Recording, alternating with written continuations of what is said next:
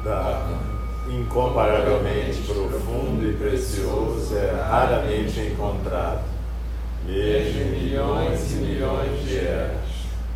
A nós é dado vê-lo, ouvi-lo, recebê-lo e guardá-lo.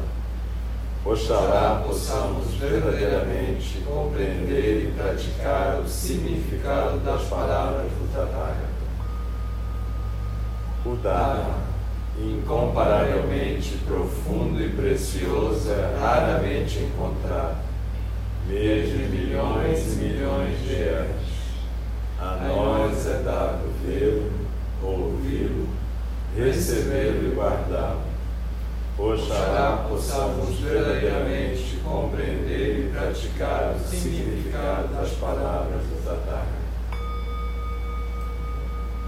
O Dharma, incomparavelmente profundo e precioso, é raramente encontrado, mesmo milhões e milhões de eras. A nós é dado vê-lo, ouvi-lo, recebê-lo e guardá-lo. Oxalá possamos verdadeiramente compreender e praticar o significado das palavras do Tathagata.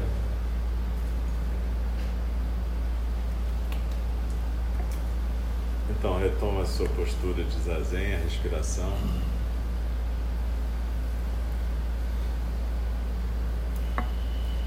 E a gente vai continuar o estudo do livro da nossa professora John Halifax Roshi, que é o Standing on the Edge.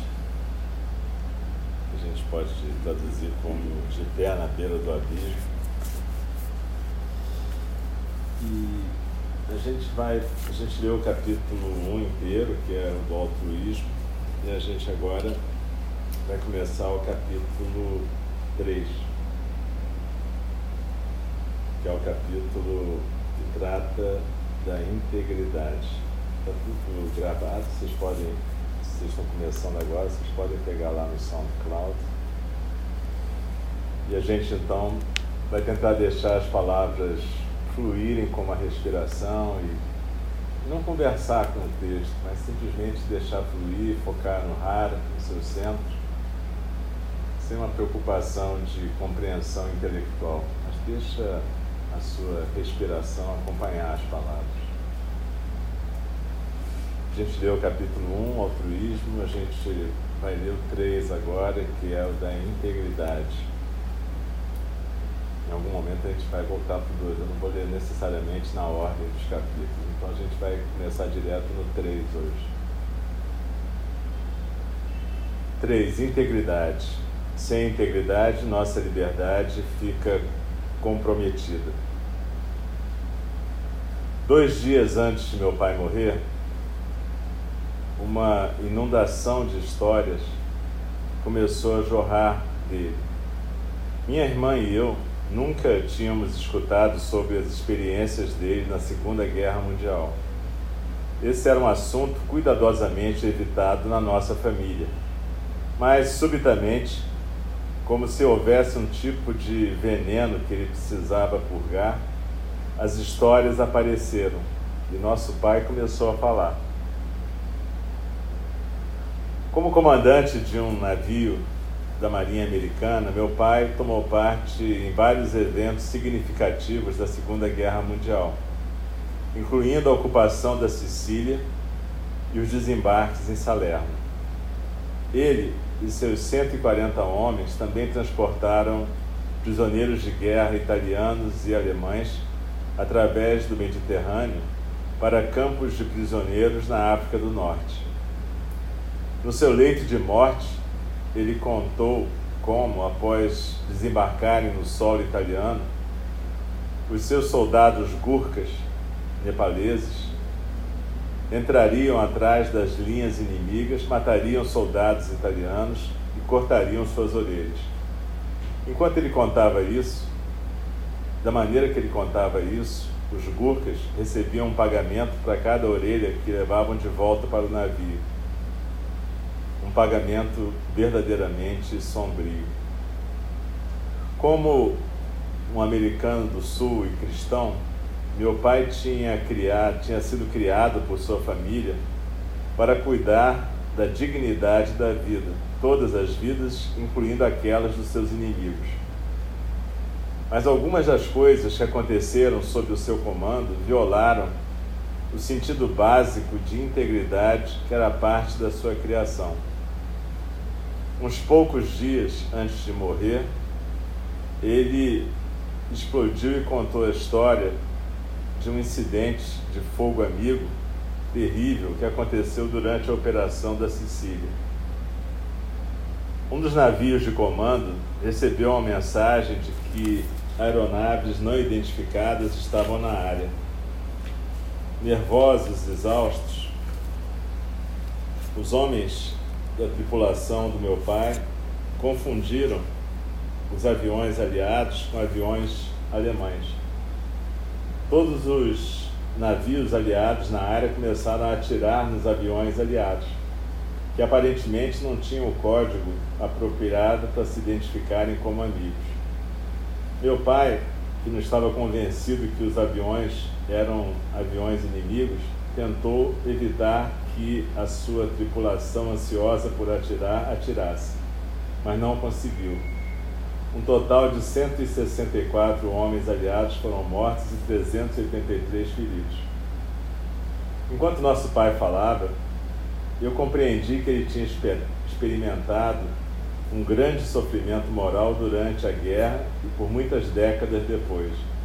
O sofrimento moral é um complexo emocional que a minha amiga e colega, a doutora Cinda Rushdie, uma professora bastante afamada de ética clínica e de enfermagem na Universidade Johns Hopkins, define como um tipo de angústia ou perturbação experimentada em reação a um dano moral, a um fracasso moral ou aos próprios erros.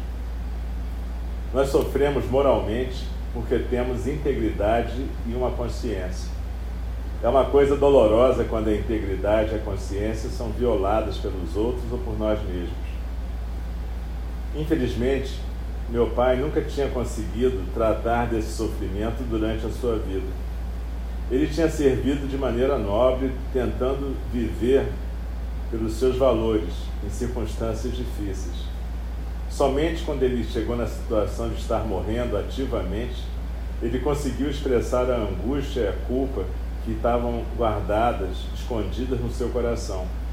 Um terrível combustível que tinha secretamente alimentado a sua depressão e desespero como um homem de meia idade. A integridade era um valor muito caro para o meu pai, um que engloba honestidade e a aderência a princípios morais e éticos. O dicionário de inglês de Oxford define a integridade como um estado de estar inteiro e não dividido.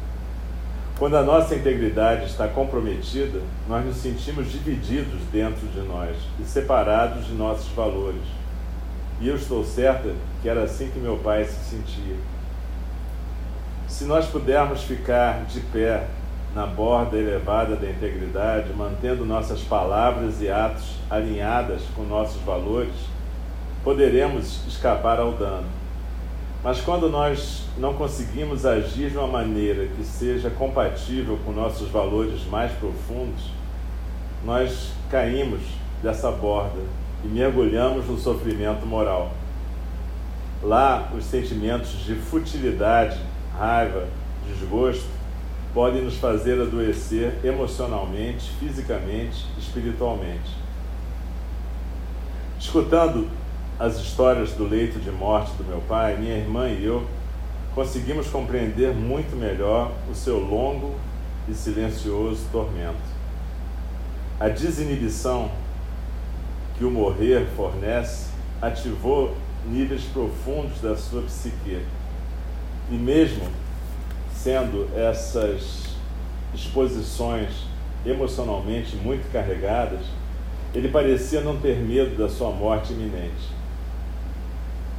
Parte de completar sua vida foi compartilhar conosco o tipo de ataque que a sua consciência tinha experimentado durante a guerra. eu senti que ele estava tentando nos ensinar alguma coisa sobre os valores humanos de coragem, dignidade e contenção. Uma contenção de si mesmo e dos atiradores do seu barco, da qual ele não tinha sido capaz. Na conclusão desses episódios de, de partilha, após um período de lenta perda física, meu pai caiu num estado de profunda paz. Minha irmã e eu tínhamos testemunhado o sofrimento dele e pudemos acolher a sua verdade, na medida que ele conseguiu deixá-la aparecer. No final, ele pôde estar livre para morrer sem culpa e sem nada que o acusasse. E isso foi um dom para ele e para nós. Ficando de pé na elevada borda da integridade. Não sou uma filósofa moralista. Mesmo assim, investigando a natureza da integridade e da moralidade, isso se tornou uma parte importante da minha prática e da minha vida. No meu trabalho como antropóloga, eu descobri que existem muitas plataformas morais e muitas noções diferentes daquilo que é certo e daquilo que é errado. Isso varia de cultura a cultura, mesmo de pessoa para pessoa. Ainda assim, o budismo me deu uma nova maneira de compreender a integridade, uma que olha através da lente do sofrimento. Quando a gente causa sofrimento aos outros ou a nós mesmos, a nossa integridade é violada. Quando a gente alivia o sofrimento dos outros ou de nós mesmos, a nossa integridade é afirmada. Ter integridade é ter um compromisso consciente para honrar princípios morais e éticos fortes. As palavras moralidade e ética têm várias definições. Através dessa exploração da integridade, entretanto, Moralidade vai se referir aos nossos valores pessoais relacionados com dignidade, honra, respeito e cuidado. Ética vai se referir aos conjuntos codificados de princípios benéficos e construtivos que guiam a sociedade e as instituições e diante dos quais nós somos responsáveis. Nossos valores se refletem no nosso caráter e são aquilo que afirma ou destrói a nossa integridade. Sem integridade, a nossa liberdade está comprometida. Eu já vi que a integridade pode ficar numa borda bem frágil, talvez a mais frágil de todos os estados da beira do abismo. Isso quer dizer que frequentemente é necessária uma experiência de angústia moral, um empurrão, um escorregão, um tropeção, para se cair dessa borda dentro do abismo do sofrimento. E isso nos permite afirmar ou revelar nossa integridade. Essa é a razão pela qual a maioria das histórias que eu compartilho sobre a integridade inclui um componente de sofrimento. Essas histórias enfatizam uma sensibilidade moral, a nossa capacidade de detectar conflitos e dilemas morais, e um discernimento moral, nossa capacidade de avaliar que ações são moralmente justificáveis. E também incluem, incluem grandes doses de uma coragem moral, um termo que é usado pela autora Joan Didion para descrever alguém que tem uma virtude que é não negociável quando está de pé diante do abismo do prejuízo de todos. Coragem moral e realismo radical. A vida da líder de movimento de direitos civis Fannie Lou Hamer oferece uma ilustração poderosa e bastante firme de como a integridade é um estado da beira do abismo. E como coragem, sabedoria e compaixão desempenham um papel nos ajudando a continuar a viver nessa alta borda da integridade. Eu fui feliz o suficiente para ouvir sobre Fannie Lou Hammer durante a iniciativa de registro de votantes do Verão da Liberdade em Mississippi em 1964. Nós duas éramos membros do Comitê Coordenador de Não Violência dos Estudantes. Em 1965, o físico David Finkelstein e eu organizamos um evento para levantar fundos para esse comitê na cidade de Nova York. E nós pedimos a Fannie Lou para aparecer nesse encontro. Aquela noite em Greenwich Village, todos nós ficamos próximos à nossa honrada palestrante para escutar a sua visão da justiça racial e escutar para sua voz, escutar a sua voz poderosa e cantante. Ela também compartilhou a sua história de vida. Ela tinha nascido em 1917 como filha de agricultores e a mais jovem de 20 crianças. Tinha trabalhado como catadora de algodão numa plantação desde o tempo que ela tinha seis anos de idade. Ela nos contou que, com 13 anos, ela era capaz de colher de 200 a 300 libras de algodão diariamente. A vida era dura, mais do que dura para ela e a sua família, que frequentemente passava fome. Ela se casou e, apesar dela e do marido não terem filhos próprios, eles criaram duas crianças de famílias mais pobres ainda próximas. Em 61, quando ela tinha 44 anos, ela passou por uma cirurgia para remoção de um tumor.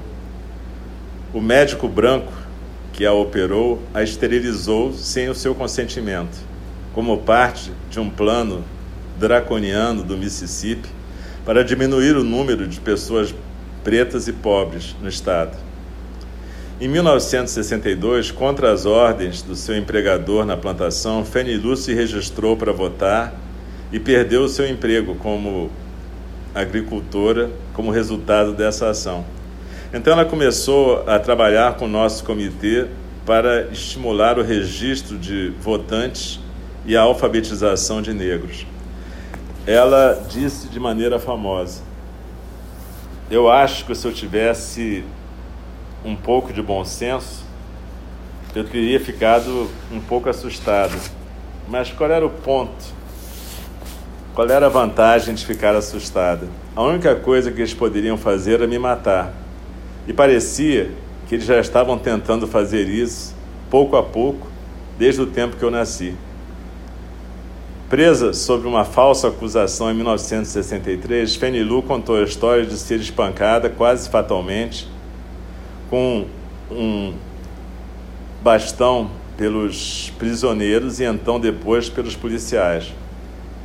Essas lesões poderiam ter finalizado a vida dela, mas parece que apenas forneceram combustível para sua determinação e lhe fizeram ainda desenvolver ainda mais a sua coragem moral. Enquanto eu escutava Fanilu falar, eu fiquei eletrificada. Parecia claro para mim que o forte senso de integridade dessa mulher, a sua coragem moral e a sua fé a mantiveram viva através dos desafios que ela encontrou. Suas ações estavam alinhadas com suas convicções. Apesar dela não falar disso dessa maneira, estou certa de que ela experimentou uma quantidade imensa de sofrimento moral. Que pessoa na situação dela, não teria sofrido enquanto ela observava os membros da sua comunidade serem perseguidos, espancados e mortos no sul dos Estados Unidos. Apesar de Fanny Lou, ela mesma, ter sido submetida a abusos horríveis, ela nunca desistiu. De fato, ela usou o sofrimento dela para o benefício da humanidade, trabalhando corajosamente com pessoas de ambos os lados das divisões raciais, mesmo que a sua vida fosse ameaçada. Aquela noite, em Greenwich Village, ela enfatizou que ela manteve o seu compromisso vivo, considerando o movimento dos direitos civis como um caminho espiritual. Eu escutei ela falar alto e claro: apareçam. Essa é a prática do realismo radical combinado com reumanização e o exercício incansável da imaginação moral. Fanny Hammer se tornou um tipo de modelo para mim e uma das pessoas mais influentes na minha vida. Frequentemente eu reflito sobre a coragem enorme e a integridade dessa mulher.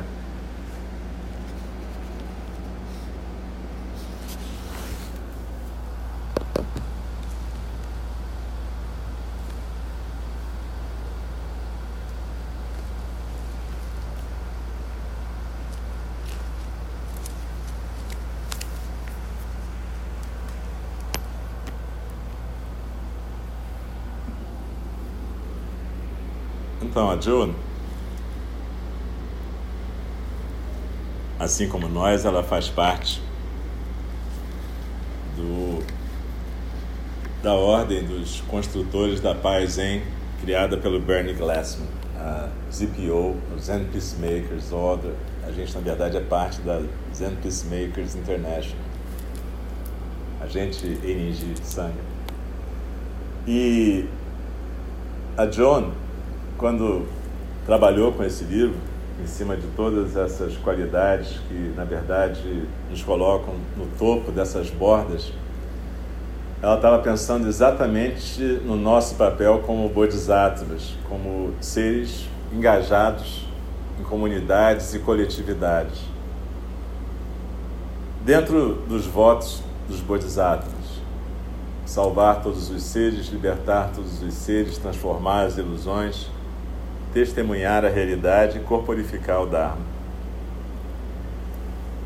Isso requer uma dose de coragem, e não necessariamente porque você tenha que ser um herói do tipo a Fanny Lou é, ou a própria Joan,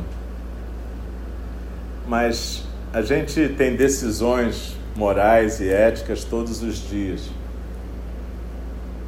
grandes e pequenas. A nossa vida não é feita só das grandes decisões e dos grandes momentos. Ao contrário, ela é feita dos pequenos momentos. É assim que a gente vai construindo a nossa integridade, o nosso caráter, ou ao contrário, é assim que a gente vai detonando o nosso caráter e a nossa integridade. E como diz a John, isso requer uma certa coragem moral, porque em geral o que está em jogo são situações que vão nos fazer sair certamente da nossa zona de conforto. A nossa zona de conforto pode ser desde um relacionamento amoroso até uma casa, um emprego, enfim, tem mil situações que podem ser extremamente valorizadas por nós, mas que em algum momento vão se chocar com nossos valores morais e éticos. E aí, o que, que a gente faz? O que a John está dizendo é que existe uma maneira budista de encarar isso, é o que eu vou decidir vai trazer mais sofrimento para todos, eu vou estar tá prejudicando as pessoas, provocando dano para as pessoas, eu vou estar tá trazendo benefícios para as pessoas. Essa é uma maneira de começar a trabalhar, e ela vai trabalhar durante esse capítulo com vários, várias formas da gente abordar a questão da integridade, mas essa é uma forma para a gente começar a pensar e começar a pensar que quando a gente trabalha e, e adere aos nossos próprios valores, certamente isso vai trazer um sofrimento moral para a gente. O que ela chama de sofrimento moral é esse sentimento que a gente sente diante de uma injustiça, diante de uma coisa opressiva, diante de uma perseguição. O nosso sentimento de que alguma coisa está errada. E, de novo, a gente não precisa ser um herói, mas a cada momento no nosso dia, a gente pode tomar uma decisão que vai reforçar a nossa integridade e os valores da nossa comunidade, ou a gente pode tomar uma decisão que vai enfraquecer tanto a nossa integridade quanto a comunidade da qual a gente faz parte. É importante a gente entender esse conceito do caminho espiritual, como a Fanny Lu falava, ou seja, de você estar presente na sua vida, radicalmente presente, usando os três fundamentos: o não saber, o estar completamente presente, a ação compassiva. E saber que isso é um caminho espiritual, que cada ato seu no seu dia a dia é um caminho espiritual. Caminho espiritual não é só vir para o templo e sentar em meditação olhando a parede ou participar de um retiro de X dias em silêncio, comendo só uma tigela de comida por dia. Isso tudo pode ser muito bacana. Mas se isso não se traduzir num dia a dia, num caminho espiritual que se manifesta desde que você acorda até a hora que você vai dormir, então a sua prática vai ser aquilo que Shogyan Trungpa Rinpoche chamava de materialismo espiritual. Acumular feitos espirituais. Ah, eu fiz um retiro de três meses. Ah, eu fiz um retiro de seis meses. Ah, eu consegui ficar sentado três horas sem me mexer. Eu consegui ver luzes, um arco-íris saindo da testa do Buda. Maravilhoso. Mas, enquanto isso, o que está acontecendo na sua casa, no seu prédio, no seu bairro, na sua cidade, no seu país? Então, é, a ideia do Mahayana, a ideia do Bodhisattva é a ideia de alguém que não fica na zona de conforto, nem na zona de conforto pessoal, nem na bolha social. E de novo, cada um de nós tem que saber, como a Joan falou no capítulo sobre o altruísmo, tem que conhecer seus próprios limites e suas próprias capacidades. Em nenhum momento se diz que você deve forçar o seu limite, não é isso. Mas dentro do seu limite, seja o seu limite estreito ou amplo, você tem que honrar os valores de integridade, dignidade, respeito. É isso que vai construindo o caráter de um bodhisattva. Isso não quer dizer que a gente não possa errar, porque a gente deve ficar se chicoteando cada vez que cometer um erro, não é isso. O sofrimento moral, ele existe para que a gente possa evoluir. Vergonha é um sentimento que, quando excessivo, é patológico, mas quando ausente, é terrível. Falta de responsabilidade perante a sua comunidade também é terrível. Então, na verdade, a gente vê em determinadas situações coisas acontecendo que são absurdas e a gente se cala porque a gente pode ter medo, porque a gente acha que não tem a ver com a gente. Mas hoje de manhã a gente teve uma cerimônia muito bacana que, que normalmente você tem uma vez por mês nos templos budistas, chama-se Fusatsu no Zen. É a cerimônia da lua cheia, mas tem em várias tradições, não só no Zen. E nessa cerimônia, pelo menos no Zen, o que a gente faz é repetir os nossos votos de bodhisattvas. Esses quatro que a gente vai repetir daqui a pouco e mais vários. E votos são, como eu já disse aqui, intenções, não são mandamentos. São coisas para a gente ter como uma meta de vida. E até para a gente poder chegar e dizer assim: puxa, não consegui cumprir esse voto hoje. Mas não para você ficar se torturando, ao contrário, para você ver que você pode trabalhar em cima disso e corporificar o Dharma de uma maneira melhor, sem tantos obstáculos. Essa esse trabalho é o trabalho do Bodhisattva.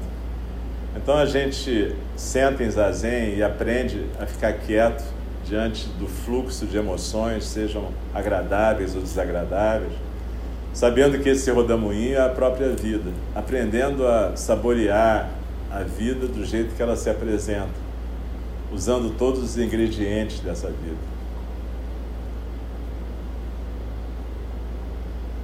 E assim a gente pode ir construindo uma comunidade mais saudável. Isso tem um preço, é claro. Frequentemente a gente pode perder coisas ou pessoas no sentido de se romper em relações, pertencimentos nesse caminho. Mas perder a integridade é perder a liberdade, é perder a escolha, é ficar preso na prisão do medo, na prisão do preconceito, do estereótipo.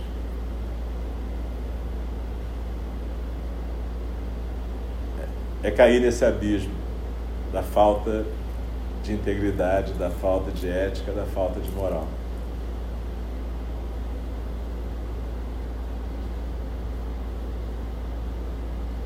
A gente vai ter uma semana de silêncio agora e, de novo, quem participa da prática entende que semana de silêncio não quer dizer que você tem que ficar fazendo o jogo do mudo a semana inteira. Não é isso. mas é a gente tentar prestar atenção nas nossas palavras. E é uma boa oportunidade para a gente ver se as nossas palavras os nossos atos vão estar sendo de acordo com os valores que a gente acredita que possui. Ou se a gente vai estar fechando os olhos para algumas coisas. Na verdade, é muito complicado, porque a gente é educado de uma maneira muito, em geral, muito preconceituosa. E é difícil até a gente perceber quando está sendo preconceituoso, injusto, opressivo, machista. Isso é complicado. Quando eu falo ser machista, estou falando de homens machistas, mulheres machistas, não interessa a orientação sexual nem o gênero. Todo mundo que pode ser machista quando é criado numa sociedade machista, misógina, opressiva. E a nossa tarefa é ir transformando essa sociedade através, primeiro, da nossa própria transformação. E depois que conseguir ter uma ação que passe um pouco de si mesmo, já vai ser lucro. Você consegue agir na sua família, na sua comunidade, maravilha. O importante é que a gente comece nesse trabalho, prestando atenção às palavras que a gente usa, às ações que a gente faz, aos posts que a gente publica se a gente fica gastando o nosso tempo dos outros em postagens inúteis no WhatsApp, no Instagram, no Facebook. Não adianta, isso é a realidade da gente. Então, já que é a realidade, que a gente possa fazer isso de uma maneira que seja benéfica para todos os seres e não prejudicial. Então, vamos aproveitar essa semana de silêncio, primeiro para tentar não ter a a coisa da irrelevância ou da distração, não piorar a vida nossa dos nossos irmãos. Segundo, tentar prestar atenção nessa questão da integridade dos nossos valores. Quem que nós estamos sendo na nossa família, no nosso grupo, no nosso trabalho, na nossa comunidade? Como é que a gente está se comportando? o Bodhisattva está sempre se observando. Quando ele não está em zazen, ele está num tipo de vipassana, observando o fluxo da correnteza do mundo. E como que ele existe nessa dança com o mundo. O Dharma se manifesta numa multipolaridade, várias singularidades dançando. Mas a nossa função é tornar o Dharma consciente de si mesmo. Para que a gente possa fazer isso essa semana em paz, tranquilidade, e, se possível, em silêncio.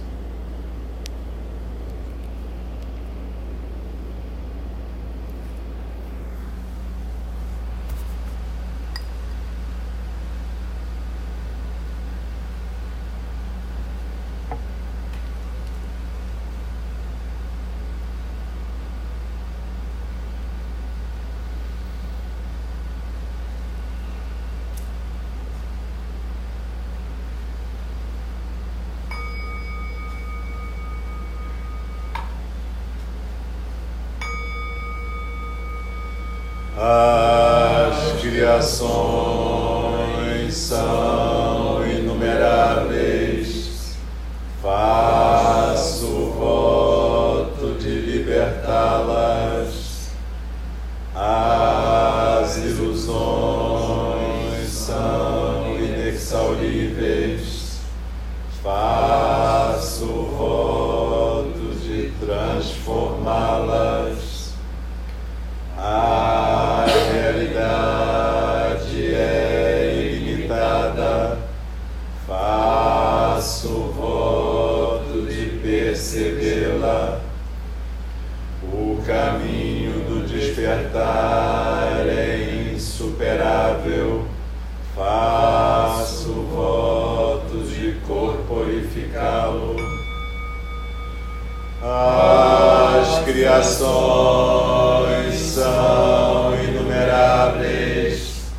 Father.